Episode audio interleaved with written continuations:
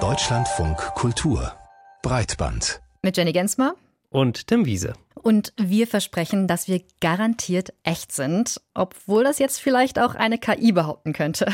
Ja, Sie können uns ja gerne mal kneifen zum Beispiel, ne? Könntest mal probieren. Ich kann es bei dir probieren, wenn du nicht so weit weg wärst. Da ja, ich komme gleich nochmal vorbei. Auf jeden Fall halten wir fest, hier moderieren noch Menschen. Ja, und irgendwann muss man das wahrscheinlich tatsächlich dazu sagen, denn im Internet tummeln sich schon jetzt einige virtuelle Personen, zum Beispiel Influencerinnen und Influencer. Die nämlich von einer KI generiert worden sind. Wir beschäftigen uns heute ausführlich mit dem Phänomen. Außerdem geht es um die Chatkontrolle, die ist seit langem Thema hier bei Breitband, aber in dem Bereich wird weiterhin kräftig lobbyiert. Und warum das finanziell attraktiv ist, dazu später. Wenn ich an InfluencerInnen und Influencer denke, dann habe ich sofort Bilder von perfekt gekleideten Menschen im Kopf, die vor einem See oder den Bergen posieren. Im Hintergrund geht die Sonne unter. Oder auch Schminkvideos, Fitnessvideos, Kochvideos. Es gibt ja InfluencerInnen für alles Mögliche. Wir sprechen also über Social-Media-Persönlichkeiten, die in ihren Videos bestimmte Markenprodukte platzieren und damit zum Teil 100.000 Menschen oder mehr erreichen. Ganz interessant, eine neue Entwicklung, denn künstliche Intelligenz, die macht auch vor Influencerinnen und Influencern nicht Halt. Und so interagieren immer mehr Menschen in den sozialen Netzwerken nicht mit menschlichen Idolen, machen ihnen zum Beispiel Komplimente oder stellen Fragen, sondern mit Bots, also virtuellen Avataren, die erstmal sehr menschlich wirken, natürlich auch vor einem perfekten Hintergrund auftreten, aber mit einer KI generiert worden. Allein auf Instagram soll es mittlerweile etwa 200 von ihnen geben. Matthias Finger, der hat sich die Welt der virtuellen Influencer angeschaut. Mir geht's gut und ich freue mich total, dass ich wieder mit dabei sein darf. Danke, dass du dir Zeit genommen hast, uns ein bisschen was über deine Erfahrung zu erzählen. Schieß mal los, wie war das so? Juna ist wohl die einzige virtuelle Influencerin, die Deutsch spricht. Doch das tut sie eher selten. Lieber postet sie Bilder auf Instagram. Juna am Pool im weißen Kleid. Juna auf einer Liege unterm Orangenbaum. Juna auf einer riesigen Parfumflasche. Alles ausgedacht. Virtuelle Influencer entstehen am Rechner und existieren nur im virtuellen Raum. Medienpädagogin Paulina Rohloff. Sie sind auf Plattformen wie Instagram, TikTok. Ja, sind sie quasi aktiv. Sie sehen teilweise cartoonartig aus, wie eine Comicfigur so ein bisschen oder halt auch täuschend echt. Das heißt, sie ähneln einem Menschen sehr, sehr stark, vor allem was ihr Aussehen angeht, was ihre Mimik angeht, aber auch ja die Art und Weise, wie sie sich präsentieren, wie sie scheinbar leben. Die Pro7 Sat1 Group hat Juna als hyperrealistische Figur geschaffen. Allerdings lächelt das perfekte Püppchengesicht immer etwas steif. Mit der virtuellen Konkurrenz tun sich Influencer aus Fleisch und Blut noch etwas schwer. Es ist auf der einen Seite extrem weird und gruselig, auf der anderen Seite wird man damit aber auch nie Erfolg haben. Ich sag's euch, dieser I am Universe Account wird niemals mehr als 500.000 Follower bekommen kommentiert YouTuber Laser Luca, wenn er sich da mal nicht irrt. Lil Michaela, eine von einem kalifornischen Startup erdachte Halbbrasilianerin, hat 6,5 Millionen Follower. Ich dachte, ich sei nur ein Mädel aus LA, aber dann stellte sich heraus, ich bin ein Roboter. Das habe ich herausgefunden, als es auf Instagram veröffentlicht wurde. Aber ich weiß, dass ich immer 19 Jahre alt sein werde. Roboter altern nicht. Robots don't age. Lil Michaela hat Sommersprossen, eine Ponyfrisur mit aufgerollten Seitenschnecken und wirbt für Luxusmarken und Schuhhersteller. Zudem singt sie geschätzte Jahreseinnahmen eine Million Dollar.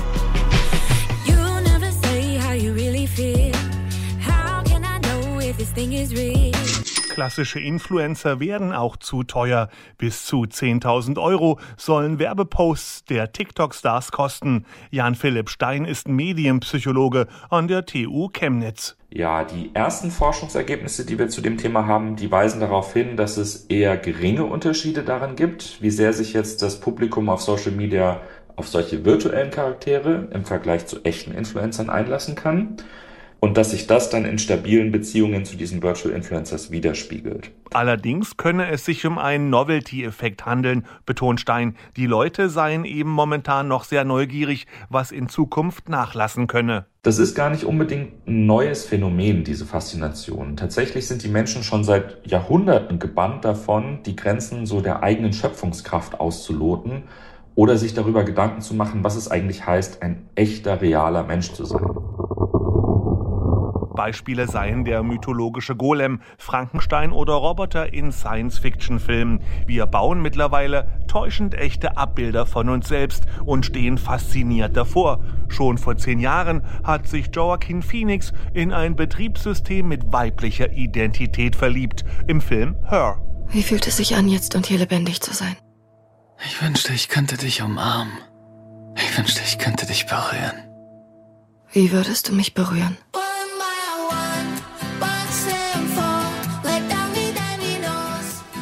Auch Nunuri ist eine virtuelle Influencerin und kommt als Comicfigur daher. Anfang des Monats hat sie diese Single mit Techno-DJ Alle Farben bei Warner veröffentlicht. Markus Reuter hat für netzpolitik.org über virtuelle Influencer recherchiert. Die sind ziemlich gut gemacht. Ne? Da steht auch ein Team oder stehen Leute dahinter, die diese Bilder generieren, die dann irgendwie sich Geschichten dazu einfallen lassen. Und das Ganze ist eigentlich auch in Teilen kaum zu unterscheiden von, äh, von einem ganz normalen Influencer-Account.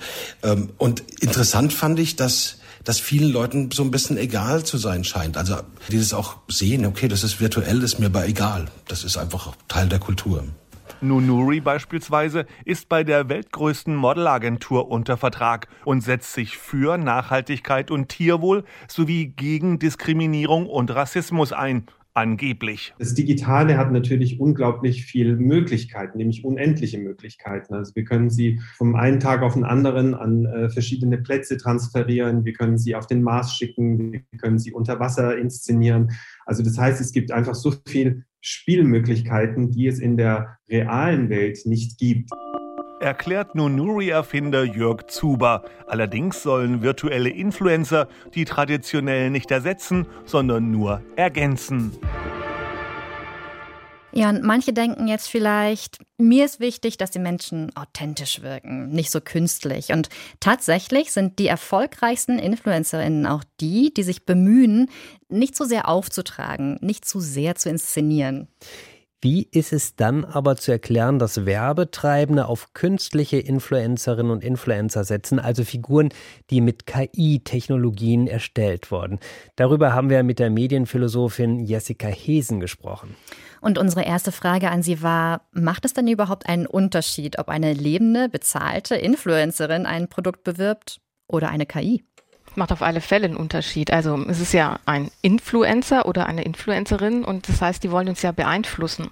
Und in der Regel lassen wir uns von solchen Menschen beeinflussen, zu denen wir auch ein gewisses Vertrauensverhältnis haben. Also wo wir auch daran glauben können, was sie dann sagen. Und allein aus der Perspektive heraus macht es natürlich schon mal einen riesigen Unterschied. Ja, das ist ja eigentlich auch ganz interessant. Also wenn Sie von diesem Vertrauensverhältnis sprechen, besonders erfolgreiche Influencerinnen, Influencer zeichnet ja eigentlich aus, dass sie als sehr authentisch wahrgenommen werden. Und das ist ja eigentlich bei künstlichen Influencerinnen und Influencern hinfällig, um nicht zu sagen, ein Widerspruch in sich. Naja, also mit der Authentizität in der Medienkommunikation, ähm, ja, sieht es ja sowieso schlecht aus. Also generell haben wir immer so die Vorstellung, dass irgendwas authentisch sein sollte, gerade in den sozialen Medien, aber echte Authentizität gibt's ja überhaupt nicht in den Medien, sondern es sind immer Inszenierungen von Authentizität. Und gerade das machen ja auch Influencer, die versuchen eben besonders natürlich rüberzukommen. Und es hat es noch nie gegeben in den Medien. Wenn Sie sich daran erinnern, in den Heimatfilmen aus den 1950er Jahren, da gab's immer schon das frische Mädel, das dann da ganz authentisch rüberkommen sollte. Und eben jetzt auch in den sozialen Medien bemühen sich alle und es sind immer Inszenierungen. Und das ist ganz wichtig, das zu erkennen. Also ich spreche in dem Zusammenhang dann viel lieber von wahrhaftiger Kommunikation. Und das bedeutet eben, dass ich alles so meine, wie ich sage und dass ich keine anderen strategischen Interessen habe bei der Kommunikation. Aber trotzdem als Zuschauerin oder Zuschauer nehme ich ja an, dass diese Kommunikation wahrhaftig ist. Ich mache mir das ja nicht immer bewusst, wenn ich jetzt einer Influencerin oder einem Influencer zusehe. Wenn ich jetzt aber weiß, da ist sowieso nur eine KI im Gange, dann kann dieser Effekt ja gar nicht erst entstehen. Genau, also da ist auf alle Fälle ein Bruch drin Und ähm, was wir sehen, ist natürlich, dass viele diesen Influencern auch folgen und auch in dieses Interaktionsverhältnis eintreten. Aber ähm, generell ist es natürlich so, dass wir uns bewusst machen müssen, dass es, hier, es hierbei um Fiktionen handelt, um fiktionale Figuren. Also wenn wir von Influencern sprechen, haben wir eben häufig diese Mode-Influencer vor Augen oder Lifestyle und so weiter in schönen Landschaften mit schönen Menschen. Und da funktioniert das natürlich teilweise, weil ich äh, ganz tolle, schöne Menschen machen kann in herrlichen Landschaften über äh, künstlich erstellte Bilder. Wenn ich aber einen politischen äh, Influencer habe oder jemanden, äh, der über Tiere äh, ja, berichtet oder was weiß ich, also da gibt es ja ein riesiges Spektrum an Influencern und Influencerinnen und ähm, da brauche ich eigentlich in Menschen, um das überhaupt glauben zu können und das eben auch annehmen zu können, was da erzählt wird, weil eben nicht die äußerliche Erscheinung im Vordergrund steht. Äh, vielleicht können wir uns diesem Thema nochmal von der anderen Seite nähern. Es gibt ja so einen, ähm, so einen Mechanismus, den wir Menschen scheinbar gerne machen, nämlich dieses Anthropomorphisieren von Technik. Also manche geben ihren Autos Namen oder wir sprechen eben mit einer künstlichen Intelligenz und vergessen vielleicht manchmal, dass wir ähm, mit einer Maschine kommunizieren. Was heißt das denn jetzt im, im Kontext von künstlich erstellten InfluencerInnen? Also Greift da dieser Mechanismus auch oder passiert da was ganz anderes? Der greift auf alle Fälle. Wir brauchen noch nicht mal Figuren, die genauso aussehen wie Menschen, sondern den Menschen reicht das häufig schon, wenn man ein bisschen mit den Augen plinkert, also wenn ein Roboter das zum Beispiel macht oder gelächelt wird und so weiter. Da zeigen halt viele Studien, dass wir da gleich drauf anspringen und äh, diese Objekte dann eben behandeln wie Menschen. Und das ist ja auch erstmal eine ganz positive Sache, dass wir so gepolt sind, vielleicht von unserer Natur her, äh, dass wir letztendlich äh, ja positiv reagieren und damit ja auch ein gewisses moralisches Verpflichtungsverhältnis eingehen. Also jemanden ins Gesicht zu blicken hat schon, also es triggert uns in einer ganz besonderen Weise an. Und das tun natürlich jetzt auch diese fiktionalen Persönlichkeiten und ähm, ja, kaufen sich das dann sozusagen ein, diesen Vertrauensvorschluss oder dieses natürliche soziale Interesse, wollen uns aber eigentlich was verkaufen letztendlich. Also deswegen ist das natürlich mit Vorsicht zu genießen und ich sage dann immer, das ist so eine Art Surrogat. Also das ist ähm, eine, ähm, eine Vorgaukelei von etwas, was uns natürlich erscheint, weil es ja irgendwie ganzheitlich aussieht. Der ganze Mensch wird uns präsentiert, der kann sich drehen, der kann sich wenden, der reagiert auf uns. Trotzdem ist es aber künstlich, es ist so eine Art schlechterer Ersatz des Menschen, der aber Anleihen machten bei dem, was uns wichtig ist an Menschlichkeit. Ich meine, was ja ganz interessant ist, was wir jetzt ja auch beobachten zwischen Fans und lebendigen Influencerinnen und Influencer, dass die in so eine Art parasoziale Beziehung treten. Ne? Damit ist gemeint, dass die berühmte Person eigentlich kaum mit den Fans interagiert und uns natürlich nicht kennt als Fans, aber wir kennen sie und wir interagieren mit ihr. Ist es bei KI-Influencern dann so ähnlich? Ja, was man sehen kann, es gibt ja auch entsprechende wissenschaftliche Untersuchungen schon dazu, gibt es diese parasoziale Interaktion, also dass diese künstlichen Figuren äh, als Menschenstadt angenommen werden und man fast so ein bisschen mit denen lebt und ja sich deren Tipps anhört und so weiter. Und ähm, so ähnlich gibt es natürlich das auch schon ganz lange, schon mit dem Aufkommen des Fernsehens oder äh, da hat man ja auch so jemanden äh, wie in alten Unterhaltungsshows dann wie als Familienmitglied adoptiert und also wir haben einfach ähm, diese Tendenz und ähm, ich denke, wir müssen müssen da mit mehr kritischem Medienbewusstsein ran, um uns zu verdeutlichen, dass es sich dabei absolut nicht um Menschen handelt und dass dahinter ganz bestimmte Interessen stehen.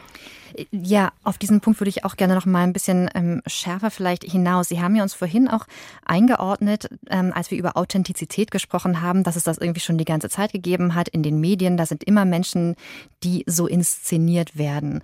Und auf der anderen Seite haben wir jetzt eben dieses, ähm, dieses Phänomen noch mal viel stärker. Sie haben gerade gesagt, ähm, diese KI-InfluencerInnen, die gaukeln uns was vor, wir gehen eine moralische Verpflichtung mit ihnen ein, parasoziale Beziehungen und so weiter, aber die wollen uns ja was verkaufen. Ist das nicht ein Riesenproblem? Müssen wir da ähm, eine neue Art von Medienkompetenz aufbauen, als wir die bisher uns versucht haben zu erarbeiten?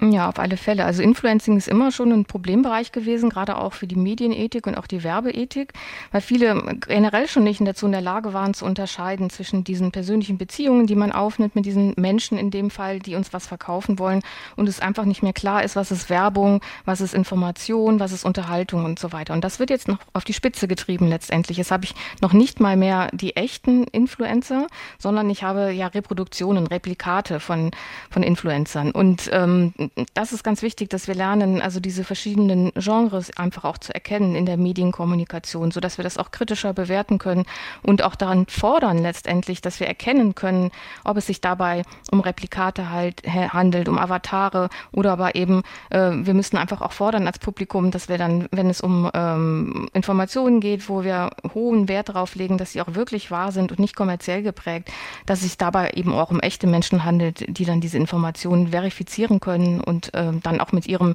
Namen dafür stehen. Medienkompetenz ist natürlich das eine, aber selbst Menschen, die von sich behaupten, dass sie relativ medienkompetent sind, haben ja mittlerweile Schwierigkeiten festzustellen, was ist jetzt echt und was ist nicht mehr echt.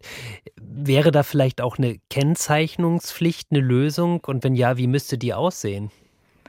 Also eine Kennzeichnungspflicht ist ein guter Weg, ist nicht immer unbedingt die Lösung. Aber äh, wir haben ja auch jetzt schon im Medienbetrieb äh, die Verpflichtung, zumindest ist es so von, von Seiten des Presserats und auch der journalistischen Ethik, Bilder, äh, die Symbolbilder sind zum Beispiel zu kennzeichnen oder die aus dem Archiv kommen, die eben nicht aus der aktuellen Berichterstattung sind und sozusagen wahr sind, in Anführungsstrichen. Ja, also ähm, so ähnlich brauchen wir eben auch äh, eine Darlegung darüber, also muss es ein Symbol geben oder es muss in den Metadaten abgelegt sein, wenn eine Erscheinung eben keine echte menschliche Erscheinung ist, sondern durch KI erzeugt. Also ich bin für Kennzeichnungspflichten für alle durch KI erzeugten Medieninhalte, die nennt man ja auch synthetische Medien und das würde eben natürlich jetzt auch äh, diese Influencer-Reproduktionen betreffen.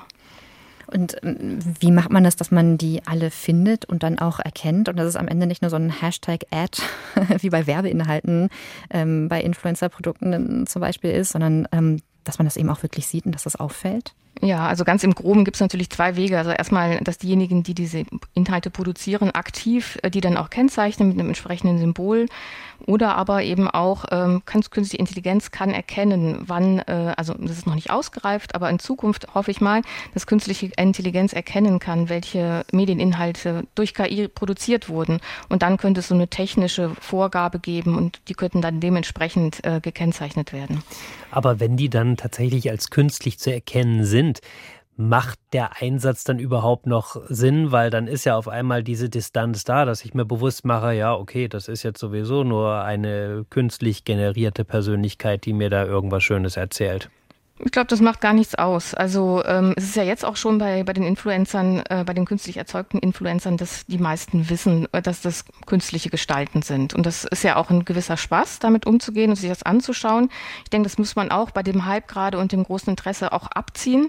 Also die Frage ist, ob es längerfristig auch so interessant sein wird. Also jetzt ist es natürlich gerade neu und man will sich das einfach mal anschauen und das sorgt dann eben für große Zugriffszahlen. Aber wir äh, gehen, gucken uns ja auch Hollywood-Filme an, wir gucken uns Zeichentrickfilme an an. Das sind alles künstlich erzeugte Medieninhalte, beziehungsweise, also da haben wir fiktive Gestalten und das ja, tut dem Ganzen ja gar keinen Abbruch, sondern das ist eben auch gut, wenn wir es wissen und wir mögen uns auch gerne damit beschäftigen und das kann sogar ja auch die, die äh, Fantasie erweitern und einfach großen Spaß machen.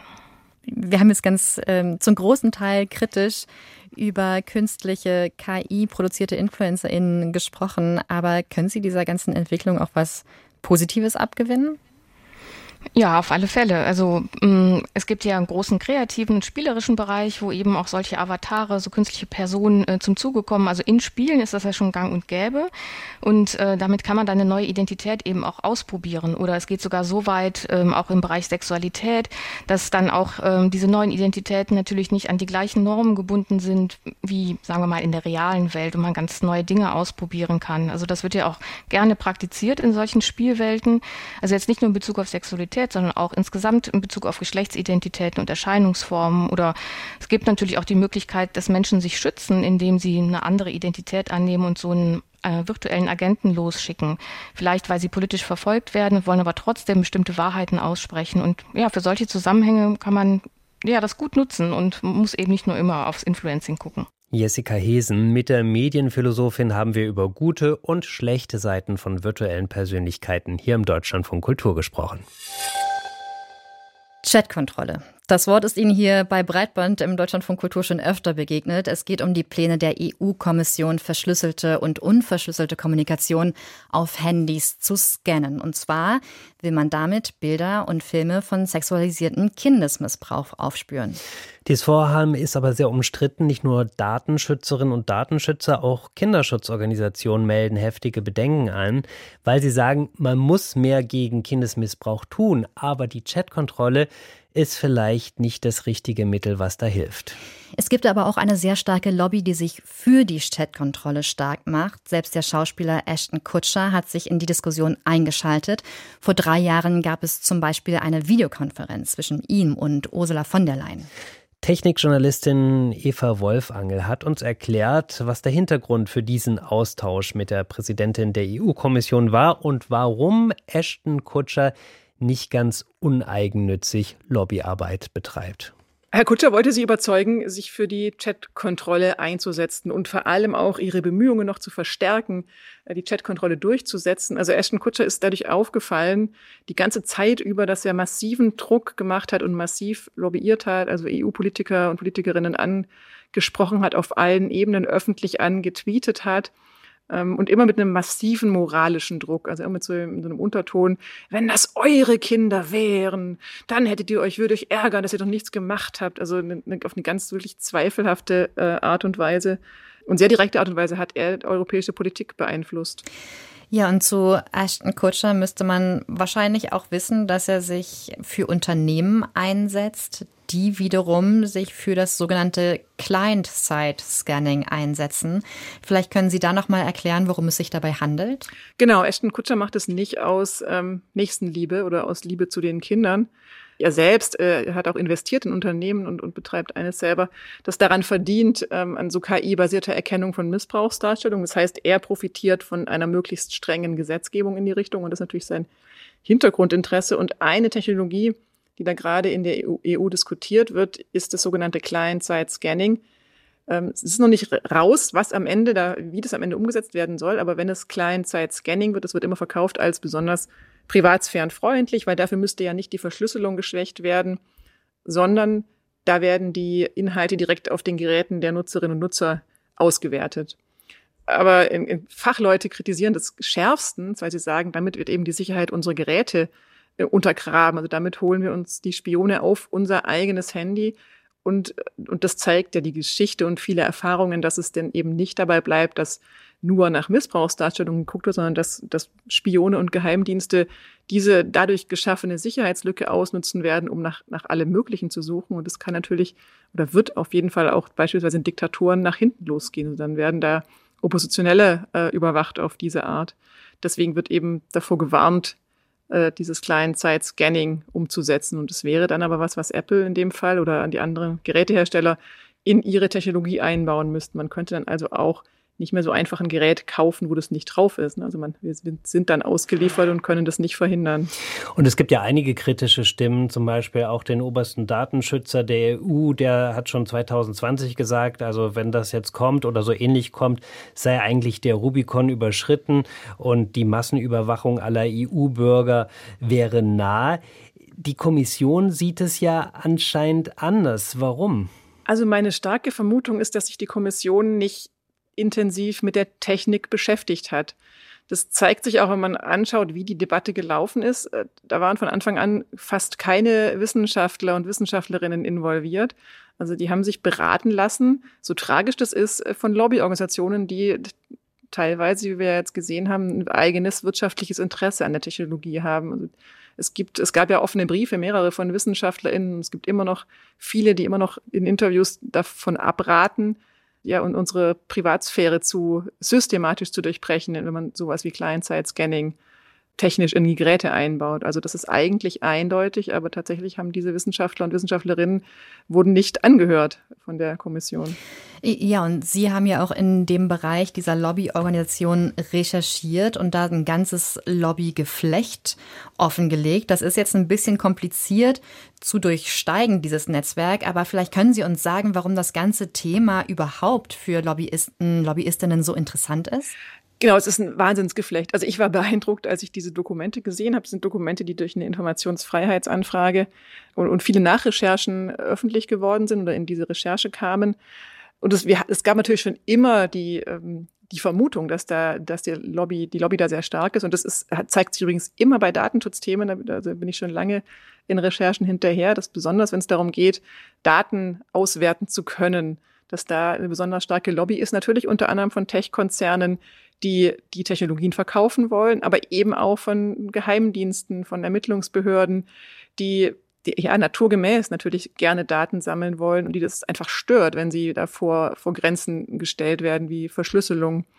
Und was man eben sieht, dass diese Lobbyorganisationen, dass, also dass diese beiden Interessentengruppen, also die Wirtschaft und, und eben beruflich, berufliche Spione, Kinderschützer da auch vorgeschickt haben. Also das kann man in, in den Daten ganz gut sehen, dass die unglaublich äh, gut gefördert wurden. Manche Organisationen wurden erst gegründet, quasi auffällig, genau zu dem Zeitpunkt, als die Chatkontrolle in der EU angefangen wurde zu diskutieren, haben wirklich ein Millionenbudget.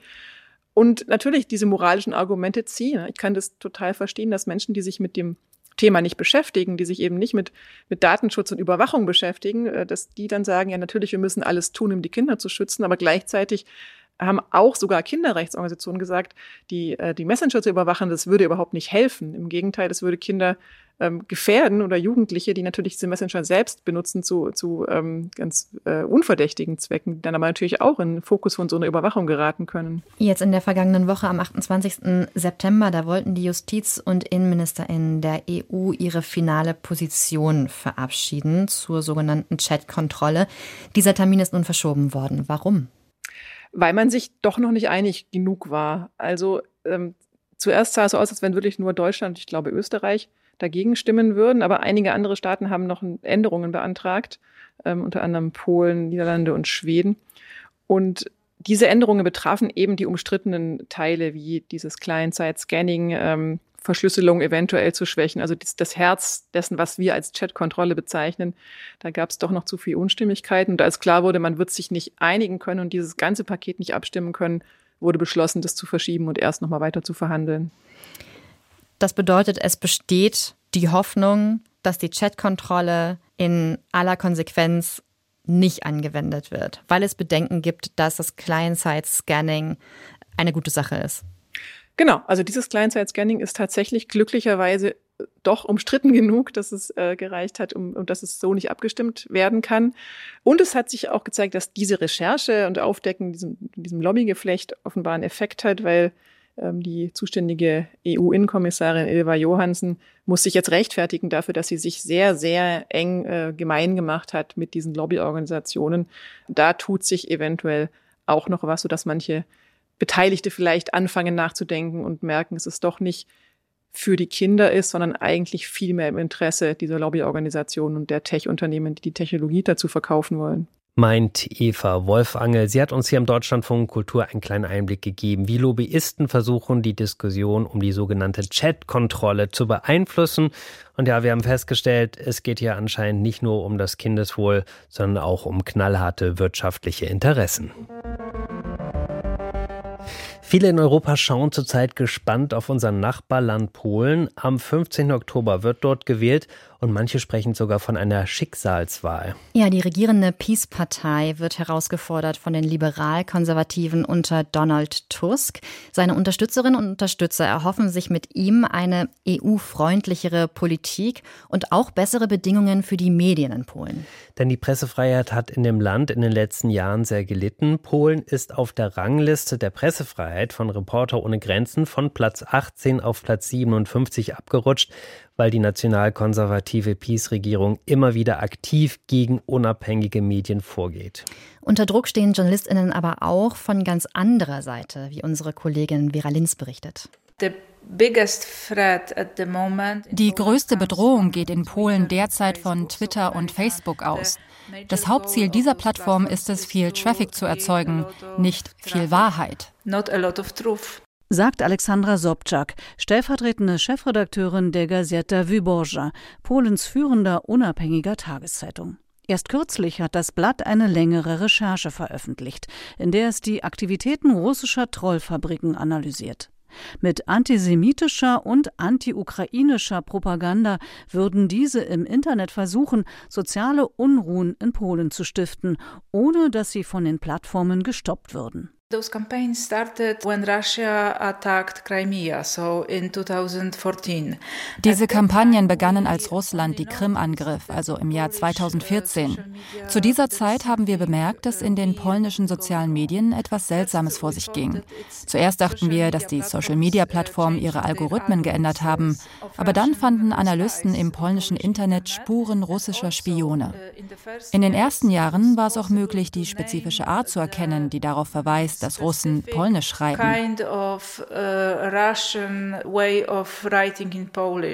Woher die Propaganda genau kam, das haben die JournalistInnen der Gazeta Wyborcza selbst recherchiert.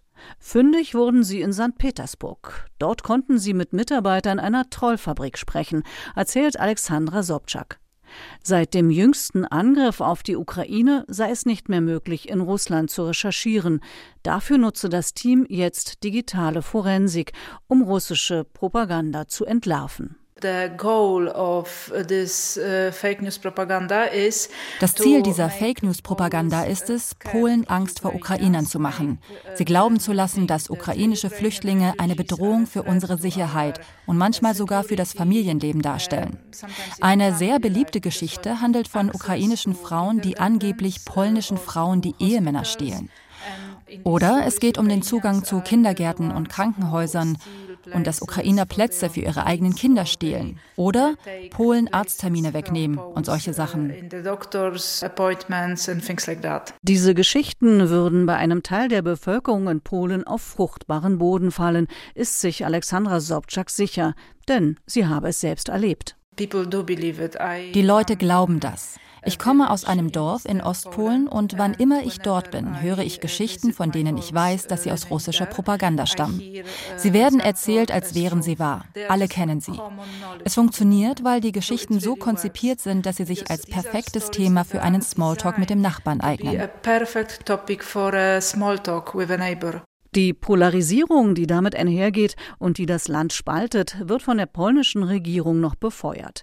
Der Stil der Peace-Partei, mit dem sie gegen queere Menschen Stimmung macht und pro Kirche und Nationalismus agitiert, ähnele dem der russischen Trolle, hat Alexandra Sobczak beobachtet. Doch nicht nur damit unterminieren die seit 2015 regierenden Nationalkonservativen den öffentlichen Diskurs. Scott Griffin, stellvertretender Direktor des International Press Institute mit Sitz in Wien, blickt seit Jahren auf die Medienentwicklung in Polen. Sein Fazit? Die Peace-Partei versucht, die Medien unter Kontrolle zu bringen, über die Kontrolle zum Beispiel von Eigentumsverhältnissen. Also es ist sicher eine andere Art, die Medien zu kontrollieren, als das wir vielleicht kennen aus anderen Ländern, wo zum Beispiel Journalisten eingesperrt werden oder ermordet sind. Es ist eine leisere Art. 2020 hatte der Mineralölkonzern PKN Orlen den Verlag Polska Press übernommen. 20 Tageszeitungen, 120 Wochenblätter und rund 500 Online-Portale gingen in das staatlich kontrollierte Unternehmen über. Auch der öffentlich-rechtliche Rundfunk und die Medienregulierung, wie etwa der Nationale Rundfunkrat, sind inzwischen weitgehend mit staatsnahen Vertreterinnen besetzt worden. Media Capture lautet das Fachwort für diesen Prozess. Dazu Scott Griffin. Media Capture bedeutet vereinfacht gesagt eine Situation, wo die Medien nicht mehr dem öffentlichen Interesse dienen oder dem Interesse der Leserschaft, sondern äh, privaten oder eigenen Interessen, entweder von wirtschaftlichen oder politischen Akteuren. Media Capture gehört laut dem International Press Institute zu den vier Top-Bedrohungen für Journalistinnen in Osteuropa, also auch in Polen. Weitere sind Cyberattacken, das Ausspähen etwa über die Spionagesoftware Pegasus und sogenannte SLAPS. Das Akronym steht für strategische Klagen durch den Staat oder Unternehmen, die dazu dienen, Journalistinnen einzuschüchtern. Von Slaps kann auch Alexandra Sobczak ein Lied singen. Fast jede investigative Recherche Ende vor Gericht. Gegen die Gazeta Wyborcza lägen aktuell 120 Klagen vor. Wir werden müde, weil wir ständig verklagt werden. Und auch im Alltagsgeschäft haben wir Schwierigkeiten, unseren Job ordentlich zu machen, denn wir bekommen auf unsere Fragen keine Antworten. Auch wenn nach polnischem Recht jeder Beamte verpflichtet ist, die Fragen eines Journalisten zu beantworten, wird dem nicht Folge geleistet. Dennoch bleibt Alexandra Sobczak optimistisch. Denn neben der Gazeta Wyborcza gibt es trotz des Drucks noch eine Vielfalt an unabhängigem Journalismus in Polen. Fernsehsender, Medienstartups und Radios. Über deren Zukunft wird auch die kommende Wahl mitentscheiden.